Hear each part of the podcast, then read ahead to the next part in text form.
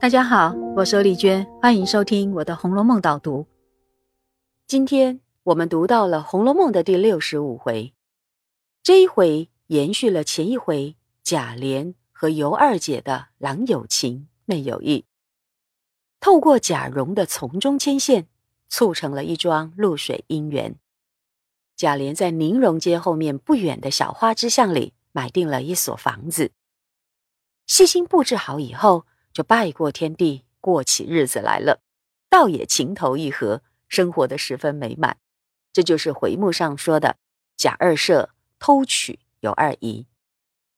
而当二姐有了安顿以后，也开始操心起妹妹尤三姐的未来，于是想要把三姐给聘嫁出去。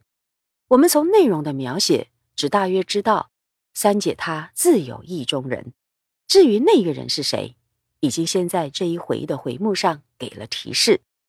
所谓尤三姐私嫁柳二郎，这柳二郎就是先前把薛蟠痛打一顿的柳香莲。讲完了这一回的大概以后，我要先提醒大家注意一个情况，那就是二尤这一对姐妹是以放荡的浪女登场的，而前一回先集中写尤二姐。而贾蓉、贾琏的调情，到了这一回，就把焦点转向尤三姐和贾珍的对手戏，那更是变本加厉。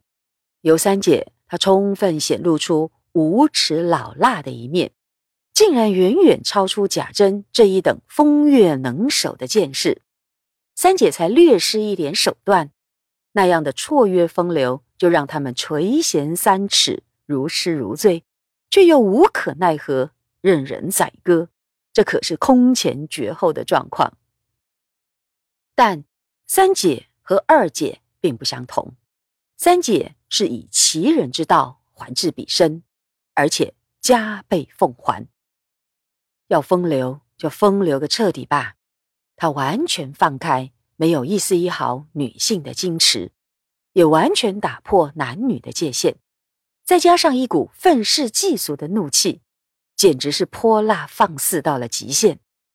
那种又媚又骚又辣又呛的浪荡风情，连最有手腕的风尘女郎都比不上。所以说是无耻老辣，也因此三姐反客为主，让贾珍这样的烈焰高手简直无用武之地，变成了他呼之即来。挥之即去的奴隶，三姐心里也得到了一点报复风流男性的痛快。这样一种崭新的女性形象，真是令人过目不忘。然而，这里我要郑重的提醒大家：即使三姐是要反抗那些纨绔子弟的玩弄，但是用这种玉石俱焚的方式，其实把自己也给玷污了，沦落了。等于自我毁灭，这果然也导致了后续柳香莲坚持退婚的悲剧，实在太不值得。另外，二尤这一对姐妹最大的共通点，也是最可贵的地方，那就是她们身为浪女，却突然都改过守分，从淫荡的极端换到另一个贞洁的极端，形成了浪女回头。金不换的大转弯。我们先看尤二姐吧。前一回里说的很清楚，二姐她是水性的人，所以才会和贾珍、贾蓉这一对父子有不妥之处。但是令人惊讶的是，她和贾琏只做了两个月的夫妻，就完全改头换面，对贾琏是一片真心，忠贞不二。因此。他谨慎持家、善尽人妻的职责，和前面的风流判若二人，并且他深深的忏悔说：“我虽标致，却无品性。看来到底是不标致的好。你看这哪里是一个虚荣无耻的女性呢？同样的，尤三姐也是一样。她说。”他以前的那些作为是丑事，现在啊要改过守分了。只是他坚持要选一个自己喜欢的人才肯论及婚嫁。可见三姐哪里是没有道德观的无耻之辈呢？而三姐的改过守分是留到下一回再呈现。我们从第六十六回的描写就可以知道，三姐一旦有希望获得柳香莲所给她的归宿，整个人啊便焕然一新，简直是脱胎换骨。他收起无耻老辣的一面，真个竟非礼不动，非礼不言起来，一心一意只等着和意中人过正常的夫妻生活。这岂不又是另一个从浪女变成贤妻的案例？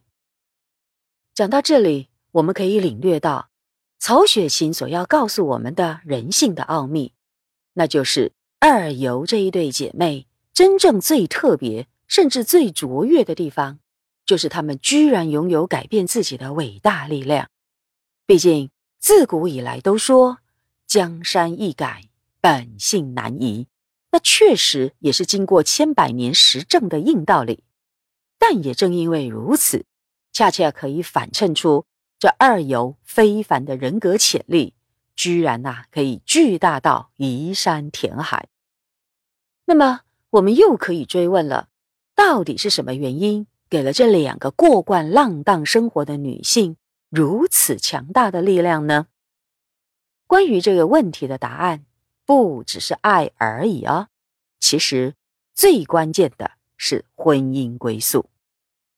大家看，这一对姐妹都提到终身有靠，这就证明了这一点，并且呢，也呼应了回目上所说的贾二舍偷娶尤二姨的娶，以及尤三姐私嫁柳二郎的嫁，娶跟嫁都跟婚姻有关。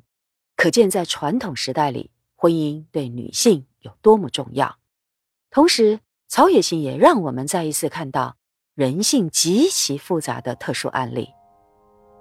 那么，这一回的导读就讲到这里，我们下次再会。